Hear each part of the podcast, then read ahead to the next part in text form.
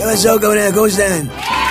Oigan, hoy es el día del segundo debacle entre los bandidatos a la gubernatura de Sinaloa, o como otros le llamamos, la vitachera en la que está convertido el Estado. Es hoy a las seis por esta estación en la que me está usted escuchando. Y miren, aquí respetamos todas las aspiraciones y fantasías de todos los bandidatos, pero pues, a ver, en serio, ¿no tienen ya suficientes problemas como para querer agarrar otros nuevos y más grandes? Pues hoy se van a volver a ver las caras. Básicamente, el debacle se va a tratar de ver qué bandidato le rompe más fantasías a sus opositores.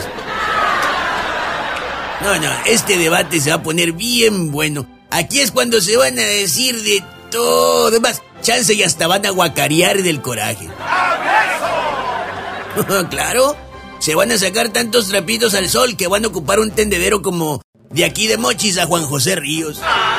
No, menos, como de aquí a Guasave. Hablando como si se tratara de una película, que sí lo parece.